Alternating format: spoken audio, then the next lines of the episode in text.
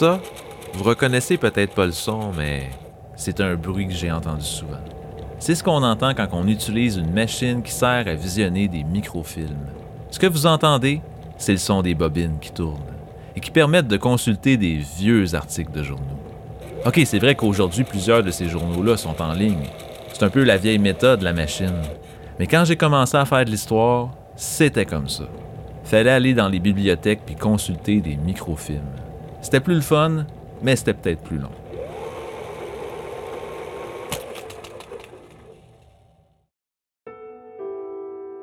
Je vous l'ai pas dit encore, mais je suis historien. Et après avoir été initié au HLM en travaillant pour le chercheur Paul Morin, après avoir écrit un livre là-dessus, en fait, avec lui, je suis pas mal tombé en amour avec le sujet et j'ai décidé d'en faire un doctorat, en histoire justement. Et comme c'est le cas dans ce balado, dans ma thèse, je m'intéresse au HLM, mais surtout à l'histoire de ceux qui les gèrent, les offices d'habitation. À travers les années, j'ai accumulé énormément de choses à leur sujet. J'ai trouvé plusieurs documents écrits comme des articles de journaux, des revues, des bulletins, des rapports, en plus d'avoir trouvé tout récemment des archives audio et vidéo. Quand on plonge dans tout ça, on prend rapidement conscience des principaux enjeux des offices d'habitation comme la question de la gestion immobilière, de la gestion sociale, de l'importance de maintenir un équilibre entre les deux, de la construction des HLM, des partenariats, des locataires, des préjugés, de la pauvreté et de bien d'autres aspects. Bref, ce que je vous dis, c'est qu'il y en a long à dire sur les HLM. Mais inquiétez-vous pas, il me reste encore cinq épisodes pour vous en parler. En plus de tous les thèmes que je viens de vous énumérer, j'ai également découvert un autre enjeu assez subtil mais très important de l'histoire des HLM et des offices. C'est moins présent dans les sources, ça disparaît même pendant certaines années, mais ça revient toujours. En fait, on discute du sujet dans les congrès des offices depuis le milieu des années 70. Le sujet, c'est l'idée qu'il serait intéressant, à un moment donné, de fusionner les nombreux offices d'habitation du Québec. Bienvenue à HLM, le balado des habitations à loyer modique du Québec.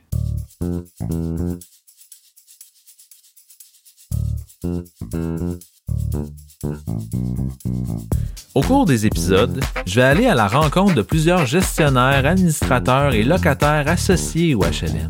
Je vais discuter et réfléchir avec eux sur la raison d'être de ces logements, de leur histoire, de leur gestion, de leurs impacts et aussi des enjeux qui les touchent. Dans les prochaines minutes, je vous présente la deuxième partie de mon entrevue avec l'ancien directeur de l'Office d'habitation de l'Outaouais, Mario Courchain. Je vais vous rapporter ce qu'il m'a appris par rapport au regroupement des offices et ce qu'il recommande aux futurs gestionnaires. Comme d'habitude, il y en avait long à dire sur tout ça. La fusion des offices d'habitation, c'est pas une jeune idée. C'est un débat qui est présent depuis des décennies.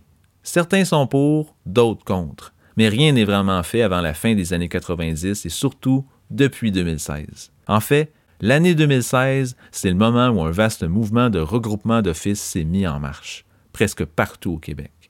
Et quand je dis vaste mouvement, je pèse pas mes mots des regroupements d'offices, il y en a eu plusieurs. Pour vous donner une idée, en 2021, il y a 71 moins d'offices d'habitation au Québec qu'en 2016. Plusieurs petits offices, qui géraient parfois 6, 10 ou 20 logements, se sont regroupés pour former des nouvelles organisations qui gèrent aujourd'hui entre 100 et 300 logements en moyenne. C'est tout un changement. Parce qu'avant, pendant des décennies en fait, la plupart des HLM étaient gérés par des offices d'habitation qui s'occupaient de plus d'un millier de logements dans des grandes villes comme Montréal, Québec, Gatineau et Sherbrooke. Ce type d'office-là, dans le milieu, on les appelle les grands offices. Ils existent toujours aujourd'hui. Et à côté d'eux, il y avait aussi les moyens offices, des organisations moins importantes qui gèrent plus d'une centaine d'HLM chacun. Avant les regroupements, et encore aujourd'hui, ce sont ces offices-là, moyens et grands, qui géraient la grande majorité des HLM au Québec. Par contre, c'était pas eux qui étaient les plus nombreux. Non. Ceux qui étaient majoritaires, c'était ceux qu'on appelait les petits offices, des organisations, souvent situées dans des villages, qui géraient très peu d'HLM, entre 6 et 100 logements. Pour rendre ça simple, si vous voulez avoir une idée visuelle de comment étaient répartis les offices d'habitation du Québec avant les regroupements, c'est-à-dire pendant la majeure partie de l'histoire des offices, c'est comme si vous lanciez une poignée de sel partout sur une table. Chaque grain de sel, c'est un office d'habitation. Il y en a presque partout. Mais la majorité des grains de sel que vous voyez, c'est des offices qui géraient très peu de logements. Aujourd'hui, certains petits offices existent toujours, mais ils sont beaucoup moins nombreux. Il y a une raison à ça. En fait, le gouvernement a voulu regrouper les petits offices surtout parce que leur gestion était de plus en plus problématique. Ces offices-là manquaient de ressources. Parce que moins les offices gèrent des logements, moins ils ont de financement et d'employés. Pour vous donner une idée, la plupart des directeurs des petits offices étaient payés pour près de 10 heures par semaine. Et là, je dis bien payés 10 heures, parce que c'est bien connu que certains travaillaient beaucoup plus. Dans certains petits offices, ces conditions, plus ou moins évidentes, fonctionnaient, mais dans d'autres, la qualité des services aux résidents en souffrait. Il faut le dire, 10 heures par semaine, même avec un peu ou beaucoup de bénévolat, c'est pas assez pour s'occuper de l'entretien, des rénovations, de la collecte de loyers, de la sélection, des activités entre les locataires et des problèmes sociaux dans les immeubles. Bref, souvent pour une question de taille et de nombre de logements, les locataires n'avaient pas toujours de bons services.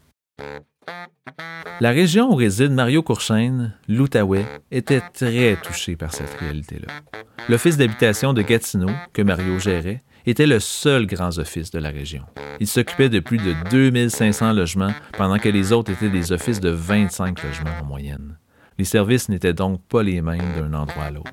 Quand le gouvernement a enclenché le processus de regroupement en 2016, l'Office de Gatineau a donc fait preuve de leadership et a intégré près de 40% des petits offices de la région. Pour Mario, la formation de ce nouvel office était la dernière étape d'une carrière stimulante. Une fois les regroupements terminés, il avait le sentiment du devoir accompli. Il m'a précisé ça quand je lui ai demandé de me parler de son parcours et de pourquoi il avait décidé de travailler dans le milieu des HLM. Ce qui m'a amené là-dedans, dans le fond, des fois, c'est une question de circonstances. On arrive dans la région, il y a une opportunité. Euh, euh, on s'en va là pour quelques années, pour prendre un peu d'expérience. Mais euh, qu'est-ce qui a fait que j'ai resté là ces 33 dernières années? C'est que j'ai jamais travaillé dans la même organisation, dans, dans le même contexte pendant ces 33 années-là. L'organisation a toujours grossi, s'est développé, des changements. Donc, c'était toujours du renouveau.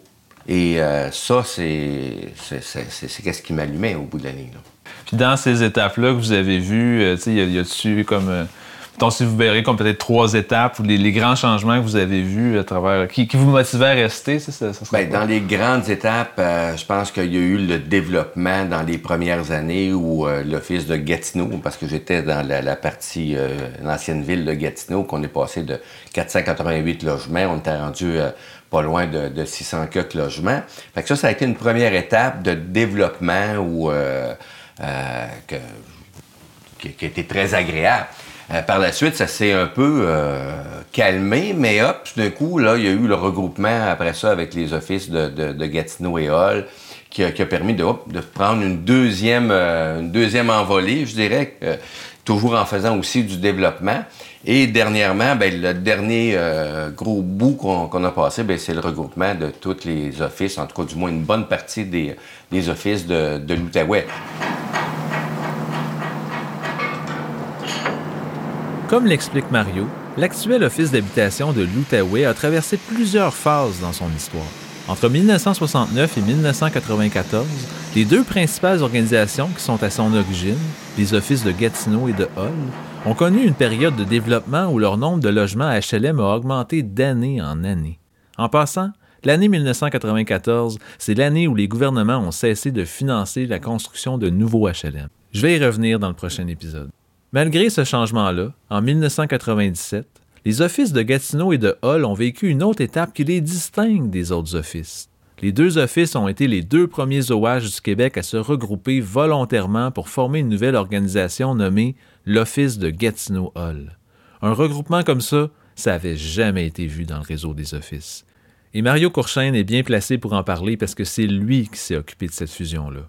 Il m'a expliqué pourquoi il a été de l'avant avec le projet comme gestionnaire, ton objectif, c'est de faire grossir ta business. Fait qu'à un moment donné, euh, on parle de ces années-là, les années 97, on, ce qu'on se souvient de moi, que c'est les années quand même qui ont arrêté de construire du logement social. Hein? Fait que là, euh, OK, moi, tu sais, c'est quoi je vois comme avenir? Je développerai plus chez nous, je, ne construis plus. Puis là, on parle, on, est, on parle de fusion de municipalités. Tout, tout était là, d'une certaine façon, mais j'avais aussi la volonté de le faire. Puis même à l'époque, euh, qu'est-ce qu'il faut savoir, c'est que gérais aussi l'office de Masson-Angers, dont le directeur était décédé. On, le gérait par contrat, mais on était déjà dans une étape déjà un petit peu plus, euh, un petit peu plus avancée. Puis euh, j'avais la capacité d'en prendre. Puis il faut aussi remettre aussi à l'époque, dans ces années-là, on venait dans le réseau des offices de se faire couper 10% de nos budgets.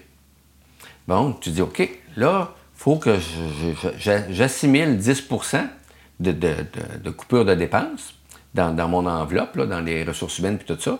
Comment je peux passer au travers? Ben écoute, j'ai enlevé un directeur général. Au moment que tu enlèves un directeur général, là, ben, ça, ça, c'est pas le plus bas salaire dans, l'organisation. ça aussi, ça a été facilitant au niveau des employés en disant, écoutez, garde, ça nous permet de, couper, ça nous permet même d'aller chercher du personnel plus compétent, puis on était en négociation, on était capable de, pas être des coupures, mais d'être capable de quand même d'avoir de, l'amélioration. L'Office de Gatineau Hall, c'est un des premiers offices regroupés qui donnent des résultats positifs. Malgré ça, il faut attendre en 2002 avant que d'autres regroupements se produisent. 2002, c'est aussi une date importante au Québec. C'est l'année des fusions municipales. La période où le gouvernement annexe des dizaines de villes et villages, pour la plupart situés près des grandes villes du Québec. Ces fusions-là, on en a beaucoup entendu parler. Ce qu'on sait moins, par contre, c'est que les fusions municipales ont aussi été des fusions d'offices d'habitation. Parce que si une municipalité se fusionnait, son office d'habitation devait se fusionner aussi. En conséquence, en 2002, un bon nombre d'offices vont se regrouper pour former 37 nouveaux OH qui gèrent un nombre de logements assez important, parfois au-dessus de 1000. Comme les fusions municipales, ces regroupements-là n'étaient pas volontaires. Par contre, plusieurs s'entendent sur le fait qu'ils ont permis d'offrir aux locataires de meilleurs services. Le gouvernement, certains OH et les locataires espéraient donc que d'autres regroupements, volontaires cette fois-ci, se produisent rapidement. Mais c'est vraiment pas ça qui s'est passé. En fait, aucun regroupement important n'a été fait avant 2013.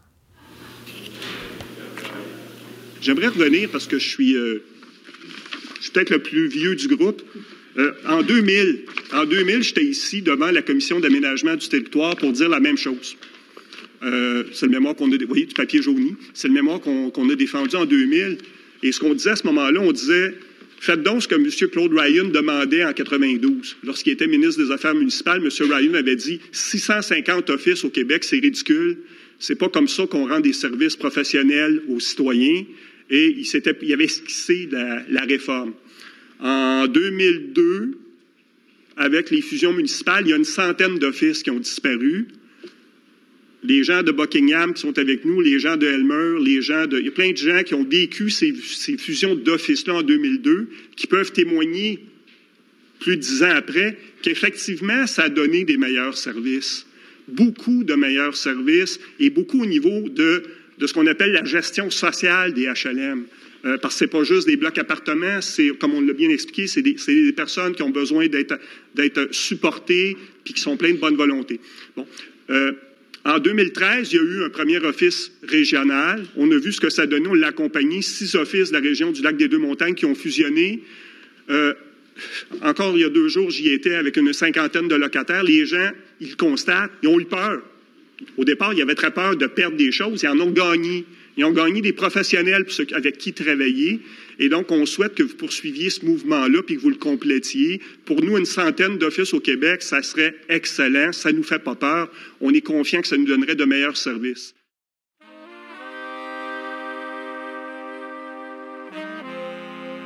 La personne qu'on vient d'entendre, c'est Robert Pilon, le coordonnateur de la Fédération des locataires d'habitation à loyer modique du Québec. Dans son discours, il insiste et fait valoir l'importance des regroupements pour les locataires. En 2016, comme plusieurs autres organisations associées au HLM, il avait été invité en commission parlementaire quand le gouvernement avait décidé d'enclencher le processus de regroupement. Cet enclenchement, si je peux dire, c'était que, à partir de ce moment-là, le gouvernement incitait fortement les offices à se regrouper. Il se donnait aussi le pouvoir d'imposer des fusions si, et je dis bien si, les offices ne les réalisaient pas eux-mêmes. Si on fait un bilan des regroupements, on s'aperçoit que cette approche a relativement bien fonctionné, du moins si on parle en nombre d'offices regroupés. Juste pour vous donner une idée, En 2017, il y avait 538 offices au Québec. En 2021, ils sont 158. Parmi tous ces offices, l'Office d'habitation de Gatineau, qui s'appelle aujourd'hui l'Office d'habitation de l'Outaouais, a été l'un des premiers OH à se regrouper au Québec. Selon Mario Courchaine, les résultats ont été positifs. Moi, j'ai pas eu de commentaires négatifs de, locataires euh, qui font partie maintenant de notre, euh, regroupement, si ce n'est qu'ils ont plus de services. On, s'occupe d'envoyer quelqu'un de façon régulière, montrer qu'on est là, c'est des questions, quoi que ce soit. On a essayé de créer des associations. C'est pas des milieux nécessairement qui cherchent des, associations. Peut-être trop petits, peut-être pas assez de problèmes, je sais pas. Là. mais il faut quand même les impliquer, quand même les consulter.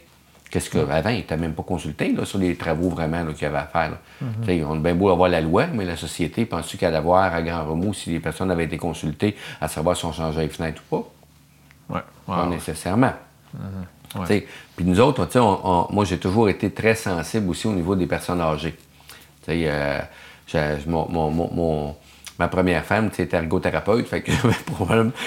quand on était à l'université, j'ai quasiment un peu suivi mon cours d'ergothérapie. Fait que on a travaillé beaucoup l'adaptation de logement, mais aussi l'adaptation au niveau des personnes âgées, que ce soit dans les corridors, de, au niveau visuel, à terre, au niveau de, de, faire des limitations sur des portes pour qu'ils puissent voir, d'avoir des, des, becs de canne dans, dans, dans, les poignées, euh, les, euh, les, éviers, puis tout ça, pour que ça soit plus facile à ouvrir. La même chose au niveau des portes.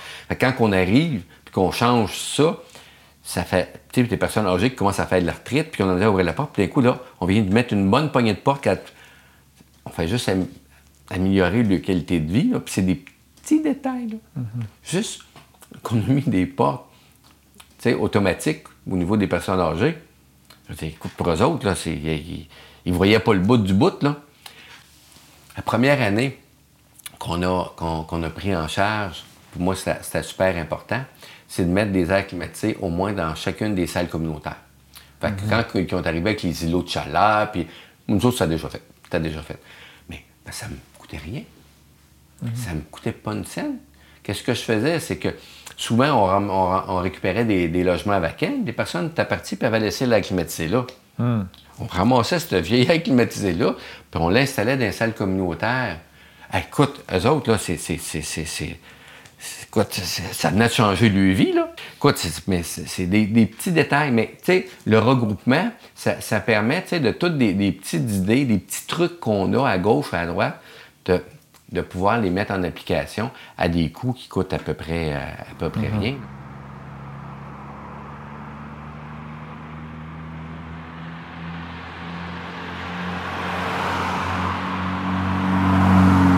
Presque tout ce que Mario m'a dit je l'ai entendu ailleurs. En fait, la plupart des gestionnaires et des locataires à qui j'ai parlé m'ont dit que les regroupements, c'était une bonne chose. Par contre, ce que j'ai entendu aussi, c'est que avant les regroupements, des résidents avaient peur que les nouveaux offices fusionnés deviennent de grandes structures éloignées. Et c'était une crainte justifiée, parce que pour plusieurs locataires, les fusions, ça voulait dire que le bureau de leur office serait plus nécessairement situé dans leur ville ou leur village, mais plutôt dans une municipalité voisine, souvent plus grande et parfois assez loin. C'est le cas en Outaouais, par exemple. Les résidents de l'ancien OH de Grand Remous, maintenant regroupés à l'OH de l'Outaouais, sont à près de deux heures de route de Gatineau. J'ai demandé à Mario si des situations comme ça, ça posait problème. C'est sûr et certain OK? Qu'il y a une chose que je dois te dire, tu peux pas, je peux pas gérer Grand Remous de la même façon que, que gère euh, Buckingham. OK? Mm-hmm. C'est sûr. Quand on a pris en charge tous ces offices-là, la première chose qu'on a faite, c'est de changer la bœuf sécheuse. Moi, là, j'enverrais pas quelqu'un de Gatineau aller ramasser les 30 sous. Écoute, j'avais à Grand Remous, à un moment donné, il m'appelait et il dit ben, écoute, là, la, machine est pleine, on peut plus mettre de 30 sous dedans. Là. Écoute, il faut que je renvoie quelqu'un là, ça n'a pas d'allure. On a réglé ça. On a mis des laveuses sécheuses à puce carte à puce, avec un recharge. Fait sont là, passent le carte, remplissent le carte. On n'a plus besoin de s'en occuper. Je suis sûr que je ne me fais pas fourrer par un employé qui me met de l'argent dans ses poches. Mm-hmm. Comme à certains endroits, on peut penser qu'il y a pu avoir. Mm-hmm. Mais il n'y a, a, plus de problème, là. Fait que ça, il faut gérer différemment. Mais quand on arrive, puis qu'on intervient, puis que quand mon gars, il va, il fait le tour de tous les logements. Je ne retournerai pas deux fois, là. Tu as eu un problème de lavabo, mais check-moi donc les dix autres en même temps pendant que tu es là. On, fait beaucoup plus de préventif dans ces endroits-là. Mais écoute, on a ajouté des portes d'armoire, d'ici que le monde il était super content qu'on s'occupe d'eux autres. quand on y va, on est, on est plus intense. On gère, mais on gère euh, différemment. Mais le déneigeur, écoute, c'est pas le déneigeur de Gatineau qui va déneiger Grand Remous. Je vais être franc. Quand le, vérificateur général du Québec a fait une étude sur la puis quand la ISHQ a payé il y a deux ans une firme privée pour euh, vérifier la, performance des petits offices, on a fait des découvertes. on a une belle, réglementation qui dit que pour entrer dans un HLM, il y a une réglementation très, très, très sévère, très complexe. Puis ça ne marche pas par pot de vin, puis par favoritisme municipal. Puis c'est un vrai règlement. Sauf que, et, tous les offices sont censés, comme ils sont censés avoir un, conseil d'administration, sont également censés avoir un comité de sélection pour s'assurer que ça ne passe pas par euh, trafic d'influence. Ben, dans, les, enquêtes qui ont été faites, on constatait qu'il y avait au moins 10% des offices, donc c'est 538 offices, il y en avait une soixantaine qui n'avaient pas de comité de sélection. Donc, c'est s'il n'y a pas de comité de sélection, c'est qui qui décidait qui allait avoir le privilège d'avoir un logement subventionné? Ben, c'est le directeur ou la directrice ou, les gens proches de lui, donc peut-être des gens de la ville. Donc, il y a, il y a toutes sortes d'intérêts en jeu. Celui qu'on entend, c'est encore Robert Pilon, pendant la même commission parlementaire que je vous ai fait écouter plus tôt. Je voulais vous faire entendre cet extrait-là parce que une des choses que Mario m'a parlé le plus au sujet des regroupements, c'est comment ceux-ci ont aidé à régler, du moins en partie, un problème d'équité et d'accessibilité par rapport au HLM. En fait, je dis au sujet des HLM, mais ça concerne aussi ce qu'on appelle les PSL. PSL, ça veut dire Programme de supplément au loyer. Sans aller trop dans les détails, ce programme-là offre des subventions permettant aux locataires d'être logés pour 25% de leurs revenus dans des immeubles privés. Mario Courchaine m'a parlé longuement de tout ça. T'as pas mal euh, au cabinet du maire que la sélection des locataires se faisait. Hmm. Combien de personnes sur ta liste d'attente? J'en ai pas. Quand un logement cyber, ben là, on crée notre liste d'attente. Ou j'en ai cinq. Ah oui, je me fallait dire ça aussi. J'en ai cinq. Ah oui? Oui, ils sont tous au même niveau. Ouais. Ils attendaient de pondérer les demandes pour s'assurer que c'était la bonne personne qui rentrait. Ça, c'est beaucoup de non-dits, mais il y a beaucoup de municipalités que c'est ça. Puis dans certains gros offices aussi, là. Mhm. Et là, vous parlez en quelle époque, ça, que ça, ça se passait? Ben, ça fait pas si longtemps. OK, c'est pas quelque chose de, très loin. Non, non, non, non, non, je te dirais avant un regroupement, puis même, je te dirais peut-être encore certaines municipalités qui ne sont pas regroupées aujourd'hui. Mhm. Mais tu ne le sauras pas, là. Souvent, c'est le secrétaire trésorier de la municipalité qui travaille avec le maire, qui s'occupe de, des HLM. Écoute, si tu n'as pas de liste, comment tu veux aller vérifier, toi, là? là? Puis là, après ça, tu as SHQ vérifier les 550 offices. Les plus démunis, des démunis, là, c'est sûr que tu n'en as pas. Ils sont même pas capables de parler. Ils sont pas capables de crier. Moi, j'ai toujours défendu ma liste d'attente comme ça. Je dis, écoute, ben, moi, j'aurais besoin de plus. toi, tu es capable de crier. Tu sais? Je dis, mais moi, là, regarde, je pondère ma liste, puis moi, je le sais, là, que celle-là, là, en a plus de besoin. C'est ça, notre, priorité. Fait regarde, tu es, huitième, tu vas rester huitième, là, tu sais? Mm-hmm. Mais la même affaire, dans les petites municipalités, écoute, il n'y avait pas de chaude à ma grand remous. Donc, tu n'as pas parlé, personne ne se plaignait. Ils sont habitués de ne pas avoir de service parce que c'est dans la région éloignée. Ben, on peut dire que ça, ça n'a pas changé. Mm-hmm. Dans les petites municipalités où que les, gens sont un, peu plus démunis puis qu'ils n'ont pas d'organisme communautaire, euh, mais par contre, ils ont quand même une chance, une chance, ils ont cette chance-là. Les gens de la communauté, habituellement, c'est un petit peu plus serré, puis ils vont s'entraider. Mm-hmm. Mais il y aurait un droit avoir un logement subventionné. Nous autres, on s'appelle l'Outaouais parce qu'on intervient dans l'Outaouais au complet. À l'exception des territoires couverts par des offices. Fait que moi, le, je, desserre tout. Fait que l'île aux Animettes, c'est à moi. Là, euh, toutes les autres villes qui n'ont pas d'HLM dans, le Pontiac, c'est mon territoire. Là. Mm-hmm, parce que mm-hmm. si quelqu'un fait une demande, on va la prendre, sa demande. Puis on va lui donner du supplément au loyer sur place, c'est faux. On n'a pas de problème. Là. Tu sais, Blue aussi, dans le coin de Maniwaki, n'est pas desservi par Maniwaki ni Graceville. Mais Blue aussi, s'ils veulent avoir du supplément de loyer, on va leur en donner. Là. On va intervenir sur place, nous autres. Là. Mm-hmm. Puis moi, j'ai pas compris. Puis ça, ça je, euh, je l'ai ramené à toutes les, assemblées générales euh, du ROC. Je dis, je ne comprends pas qu'il y ait des municipalités au Québec qui ont des citoyens qui n'ont pas accès à faire une demande, juste une demande, à du logement social. Si c'était le cas, là, pour des écoles, les routes seraient barrées. Si ça serait le cas, tu n'as pas de CLSC, tu n'as pas d'hôpital dans ta ville, tu n'as pas le droit d'aller à l'hôpital, tu aurais des rues barrées. Des HLM, pourquoi qu'on n'a pas de rues barrées? Parce que les gens sont trop démunis, mal organisés, désorganisés pour être capables de s'organiser pour barrer les rues. Mais ça n'a pas d'allure. Ça n'a pas d'allure.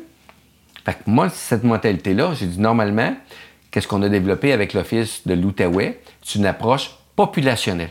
c'est ça que le gouvernement devrait faire, plus que le sans-logement, plus que les regroupements, c'est d'avoir une approche populationnelle.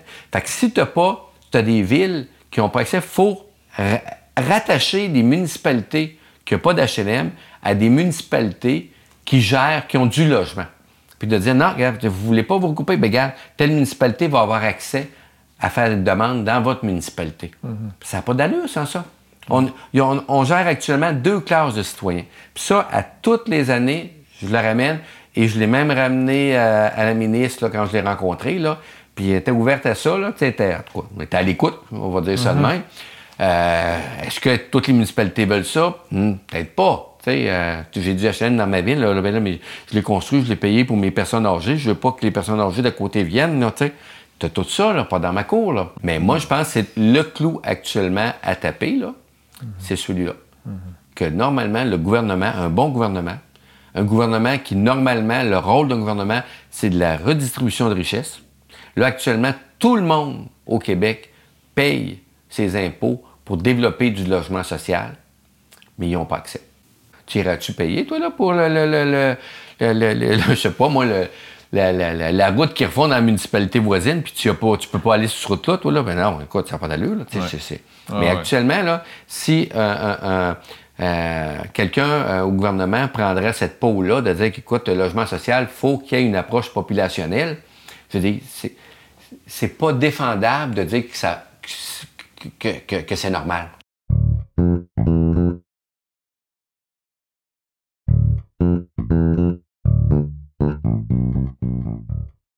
Actuellement, au moment où on se parle, il y a 10 euh, MRC au Québec qui euh, ne disposent pas de 100 logements, d'un minimum de 100 logements. Et euh, vous en avez 88 MRC qui ont 100 logements et plus. Alors, si on veut pouvoir euh, donner des services de qualité, c'est sûr que ça prend, il y a un nombre minimal de logements qui doit être disponible à l'intérieur d'un territoire pour qu'on puisse avoir les compétences nécessaires pour offrir ces services-là. Alors, nous, ce qu'on demande, euh, notre position en tant que regroupement des offices d'habitation, c'est de pouvoir avoir la latitude, si sur un territoire donné, que deux MRC s'entendent pour dire, bon, on va travailler ensemble avec des points de service. On va se donner un centre de service pour l'ensemble de nos territoires respectifs et quitte à avoir des, petits centres, des petits points de service dans chacune de nos MRC. Alors, si le milieu s'entend, on, souhaite que le gouvernement donne son aval euh, parce que ça respecte, selon nous, l'esprit euh, de, de la réforme. Je reviens toujours à la même commission parlementaire parce que je considère qu'elle montre très bien les objectifs et les intentions des principaux acteurs des HLM au sujet des regroupements. Les mots que vous venez d'entendre cette fois-ci, c'est ceux de l'ex-président du regroupement des offices d'habitation du Québec, souvent appelé le ROC. Son allocution est importante parce qu'il fait référence au nombre de logements et au territoire que devraient couvrir les nouveaux offices regroupés. Au début, l'idée était de regrouper la majorité des offices par MRC. Par contre, c'était pas toujours une bonne façon de faire. Parce que pour être pleinement efficace, la plupart des acteurs du milieu HLM s'entendaient que les nouveaux offices fusionnés devaient gérer idéalement 300 logements ou même 500 logements parfois. En regroupant par MRC, on était loin de ce chiffre-là dans certaines régions. Conscient de la situation, le président du ROC a donc demandé au gouvernement d'être flexible dans les regroupements, c'est-à-dire de permettre des fusions qui dépassent les territoires des MRC. Aujourd'hui, en 2022, je peux vous dire que sa suggestion a été écoutée. Plusieurs offices regroupés dépassent les frontières des MRC. Et l'Office de l'Outaouais est l'exemple parfait à ce sujet. Il a regroupé des offices situés dans quatre MRC différentes et gère maintenant la presque totalité des logements de la région. J'ai demandé à Mario pourquoi les choses se sont passées comme ça. Le nom de l'office en ce moment, c'est l'Office de l'Outaouais, c'est le nom de la région administrative. Oui. Euh, c'est-tu vraiment, pourquoi ça s'est fait comme ça? C'est-tu une question de que le fait que la région de l'Outaouais est beaucoup centralisée autour de Gatineau? Parce que dans d'autres régions, comme à Montérégie, ben, des fois ça s'est fait par MRC, d'autres fois ça s'est fait inter-MRC. Il y a une question, une question de volume. Nous, le, le, 1, 80% de la population de l'Outaouais est à Gatineau. De 1. De 2, il y a seulement un autre office qui était à temps plein, c'est Maniwaki. On peut comprendre, après ça, c'est des 10, des 15 logements un peu répartis.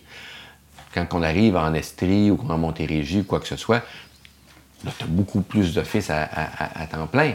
Fait que là, puis tu as un volume suffisant dans certains cas, dans certains cas, pour dire que dans une MRC, tu es capable d'avoir ton 500-600 logements. Là.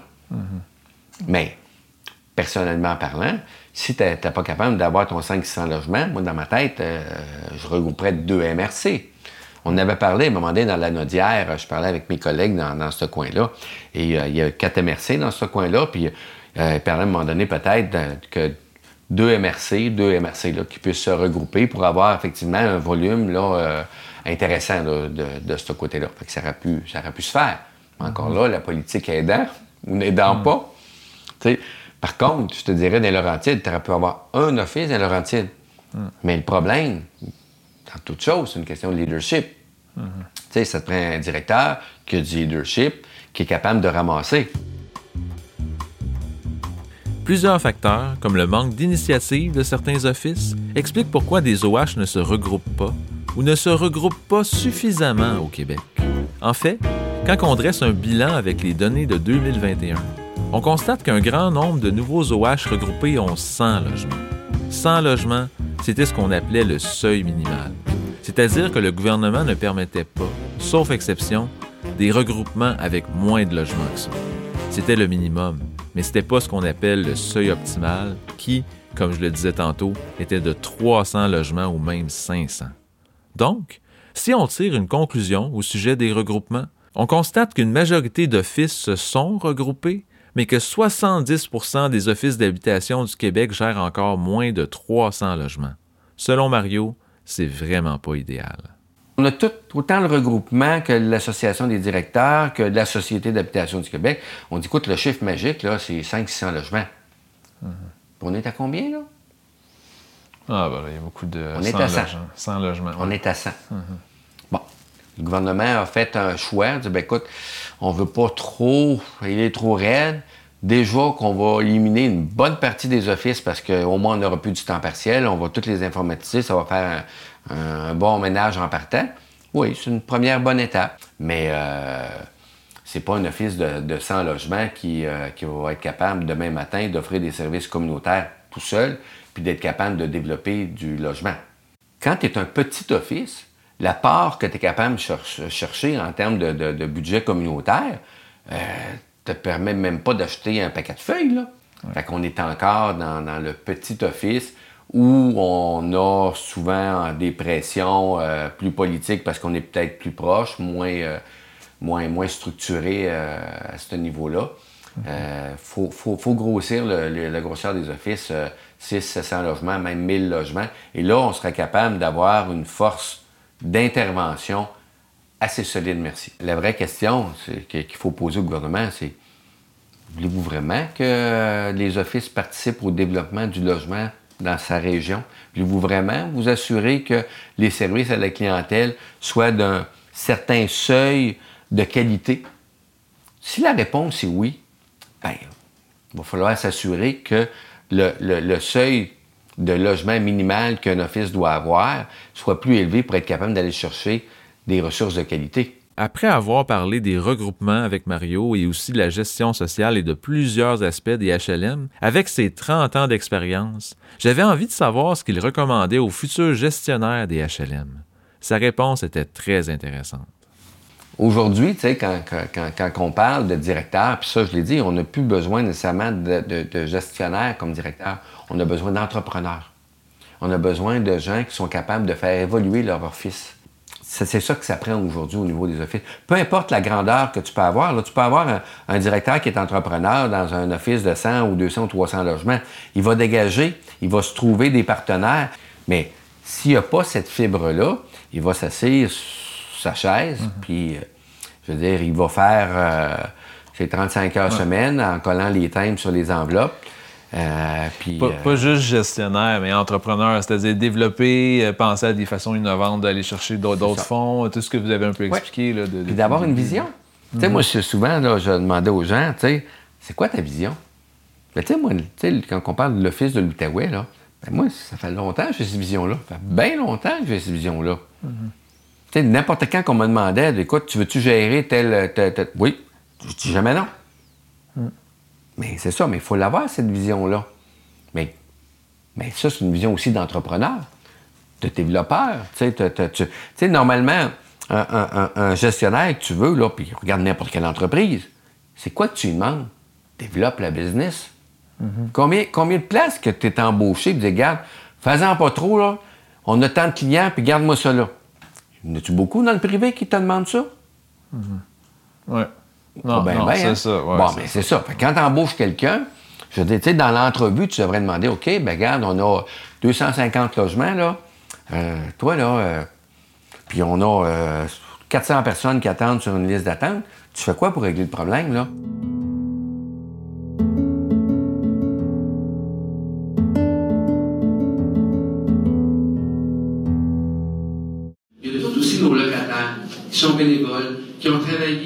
Nos associations de locataires, nos CCA, qui se sont impliqués. Des fois, il y a des bénévoles qu'on n'entendra jamais parler parce qu'ils vont simplement aider le voisin d'à côté, la madame qui a de la misère. On les entend pas parler, mais ces gens-là sont importants. Et euh, c'est important de les souligner. Et le travail qui nous apporte, l'information qui nous apporte pour mieux desservir. On travaille beaucoup à l'Office de l'Outaouais à dire on veut créer des milieux de vie. Ces milieux de vie-là, ça se développe pas tout seul. Ça se développe en collaboration avec euh, les locataires. Pour finir, ça c'est un extrait d'un discours de Mario Courchaine pendant le 50e anniversaire de l'Office de l'Outaouais en 2019. Près d'un an avant sa retraite, il mettait en valeur l'apport des locataires avec qui, selon ce qu'il m'a dit, il avait un bon lien. Avant de partir, je lui ai demandé ce que ça lui avait apporté de travailler environ 30 ans dans le milieu des offices. Je finirais par une question euh, plus ouverte, plus personnelle. Vous venez justement de tomber à la retraite. À... C'est, quoi vous, vous sentez que ça vous a apporté personnellement, là, justement, de travailler dans les offices d'habitation pour ce... ce- Écoute, le, le- le- Le recul? Un, un- un grand, un grand sentiment de, de- de satisfaction, euh, de, d'avoir le, sentiment d'avoir aidé effectivement la population, d'avoir euh, fait évoluer le, le- réseau. Au niveau du lien avec les locataires aussi, au niveau des associations de locataires, j'ai, euh, des présidents d'associations qui, euh, qui, qui- me disaient régulièrement qu'ils m'aimaient, puis qu'avec moi, j'écoute, j'avais la bonne, la bonne, la bonne réponse, que, puis, écoutez, c'est parce que je vous dis souvent non. Oui, elle sait, vous, je, je sais que vous me dites non, mais, tu sais, mais je comprends pourquoi vous me dites non, fait que, ça, ces petits moments-là, là, je veux dire, ça, ça, ça a du bonheur. Mais aussi, le, le- quand je regarde, là, tous le- le- les employés qui ont passé, parce que j'en, ai quand même eu une bonne, euh, une bonne gang qui ont passé euh, sous, sous, euh, sous mes ordres, je vais dire ça de même, entre guillemets. Là. Euh, puis quand je suis parti, ben, ça, il y en a plusieurs qui, ont, qui m'ont envoyé des témoignages qui, euh, qui, qui, qui, mettons, euh, qui m'ont touché beaucoup parce que qui me disaient beaucoup que je les avais fait grandir. Autant personnellement que professionnellement. C'est sûr que comme, comme cadre, ton objectif, c'est de faire grandir tes gens professionnellement, mais quand tu dis que tu les as fait aussi grandir euh, personnellement, là, tu sais, c'est, c'est dit, bon, OK, tu sais, je, pense que c'est, c'est, c'est gratifiant, là, tu sais, c'est... on, vit en société, là, puis je pense qu'on on veut faire un leg, C'était le fun de les voir grandir. Ça, j'étais, assez content de ça.